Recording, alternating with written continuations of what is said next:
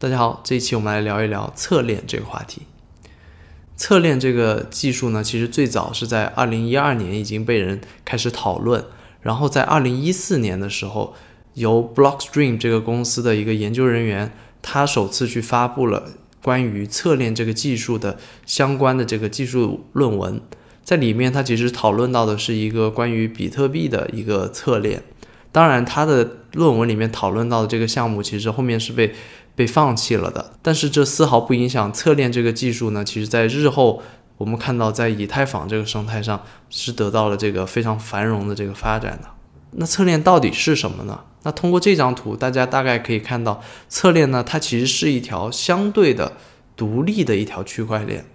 它呢是通过一个双向桥接的方式去和主链去做信息的交互。同时，它设计的这个目的和目标，其实是为了去解决主链上的这种扩容的问题，也就是这种可扩展性的问题。那既然我们提到侧链是一条相对独立的区块链，那也就意味着它其实是可以有自己的共识机制的，它不一定要跟。主链去走同一个共识机制，也就是说，如果主链选择工作量证明机制，侧链它可以选择工作量证明机制，它也可以选择质押证明机制或者其他的共识机制都没有问题。侧链它的安全性也完全由它自己这个项目方这个架构的设计去决定，而不是去依赖主链的这个安全性。那同时，侧链它整个每一个区块能处理多少的这个交易量，这个其实也是。也是因为它是一个相对独立的区块链，那么它的这个运算能力其实完全也是由侧链它自主去决定的。另外，侧链因为它是通过桥接的方式去和主链做这种信息交互，那所以我们也大概知道这个桥其实它的安全性也是非常的重要的。那侧链它具体是怎么跟主链去做这种交互？我们作为用户又是怎么样把我们的资产？去挪到侧链上，然后再又挪回到主链上的呢？那假设我现在是个用户，我希望把我以太坊主链上的一些资产转到侧链上去做一些质押挖矿，然后再转回主链。那具体它这个是怎么实现的呢？那其实是这样子的，我呢，用户我是把我在以太坊主链上的资产转移到我主链上某一个特定指定的合约地址，这个合约地址呢，其实是由侧链去指定的，它呢。当我把资产转到那个那个合约地址之后，我这笔资产就会在主链上的这个地址里面被锁定，然后呢，同时会一条信息发送到侧链上去。那侧链呢，它就会依据它跟主链交互的这种已经提前设定好的规则，按照一定的汇率去给我生成在侧链上生成一定的这个侧链上的资产。然后同时，这个相应的这个信息就会被这个在侧链上的矿工去打包成生成侧链上的这个区块。当他确认之后，我就可以拿着我这个在侧链上的资产，在侧链上做相应的我想做的一切这种活动。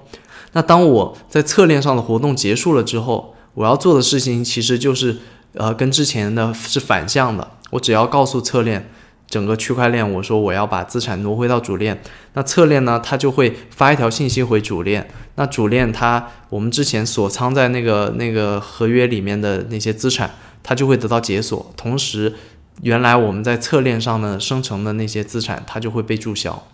那到目前为止呢，侧链主要分为两大类。一类叫做锚定式侧链，它其实就是这种常规的通过双向桥接的方式去呃达成主链和侧链之间的这种交互的这种侧链。那另一种呢叫做联邦侧链。那这个联邦侧链呢，它其实是在这个原来双向桥接的基础上，在主链和侧链之间增加一个组织，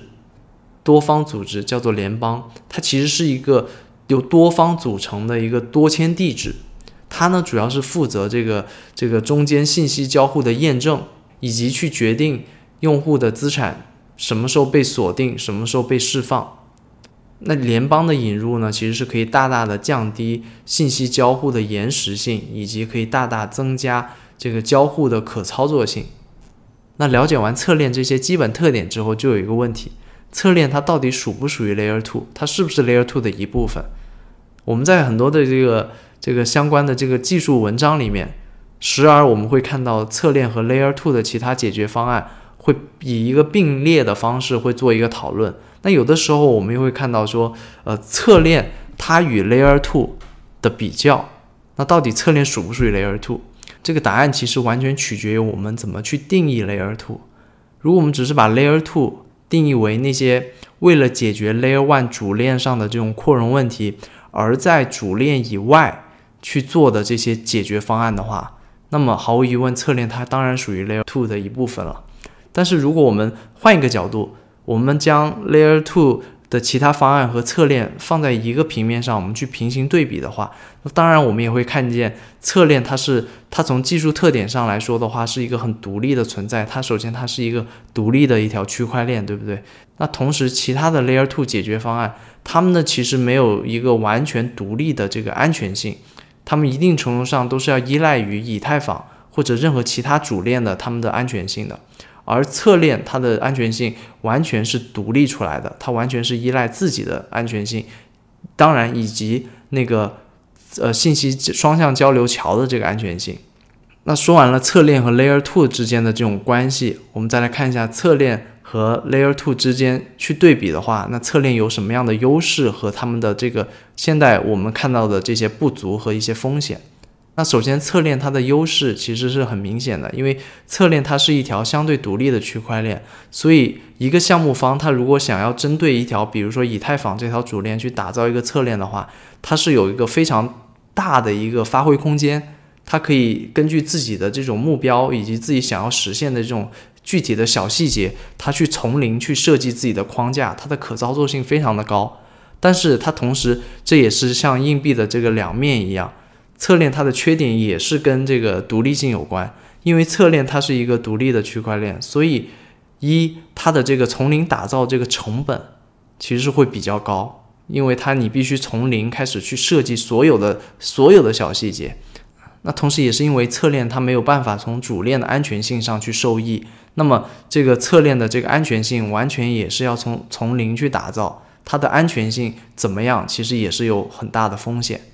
那我们刚刚提到的这个关于这个信息交互的这个桥以及这个联邦，它的安全性又是怎么样，也是一个很大的问号。那我们说这个联邦，它当然引入了这个多重地址的这个验证组织，但是这个组织它的成员是否有中心化的风险或者中心化的问题？如果有的话，那这个桥接的这个这个通道，它其实就有一定的风险。那这个风险其实如果你你的侧链是安全的，但是你的桥是不安全的，那你的整个侧链其实也是不安全的，因为你的信息其实要经过桥到主链上，你的信你的信息如果都不能安全的过去，那你的侧链再再安全也没有任何的意义。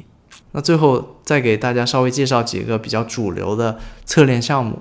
最早最早的几个其中之一就是一个叫 X 代的这个侧链项目。那 X 代这个项目主要在做什么呢？它其实就是将以太坊这个主链上面的这个稳定币带，通过侧链的方式去转移到侧链上，形成一个新的代币 X 代，并且让这个大量的这种货币的这种使用，稳定币的带的使用，变成从主链上挪到侧链上去，那这样就可以大大的降低主网以太坊主网的这个这个压力，以及可以把这个手续费降得非常非常的低。那另外还有一个大家很熟悉的项目，Matic 马蹄，这个项目其实也是做的，也是将大家的很多交易尝试带到马蹄这条链上去，并且呢，能让大家在马蹄这条侧链上去享受非常低的这种交易的手续费。那当然，马蹄这个项目它现在已经是一个非常全面的项目了，它已经改名成叫 Polygon 嘛，对吧？那并且它已经它的整个生态里面，其实除了侧链，它还包含了很多的，比如说 Plasma，包括了呃 Roll Up 等等等等很多 Layer Two 的技术细节融合到一起，所以他们也称之为叫一个全站式的 Layer Two 解决方案了，已经是。那最后再给大家讲个例子，就是 X Infinity 这个最近非常火的这个区块链网游，对不对？如果有有了解的或者玩过的朋友，应该都知道。X Infinity，我们要玩这个游戏，我们必须要通过一个叫 Running 的一个钱包。这个 Running 钱包它本身其实就是一个侧链。当时这个 X Infinity 的母公司，它为什么要设计这条呃 Running 的侧链呢？其实原因就是因为他们这个游戏的设计本身是有大量的这种宠物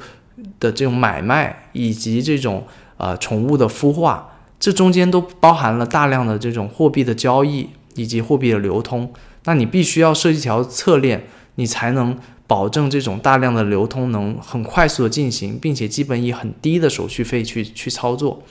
不然的话，你想想，如果没有 running 这个侧链的话，所有的交易、所有的宠物买卖都要上到以太坊这条主链再回来，那以太坊这个网络就会非常非常的拥堵，手续费也会变得超级超级高。那这样也没有人会去玩 Xe 这个游戏了，对不对？所以无论如何，Xe 这个公司都必须要做一条侧链来满足大家这种交易的游戏里面的交易的需要。那以上呢就是关于这期侧链的所有话题。那我们下期再见。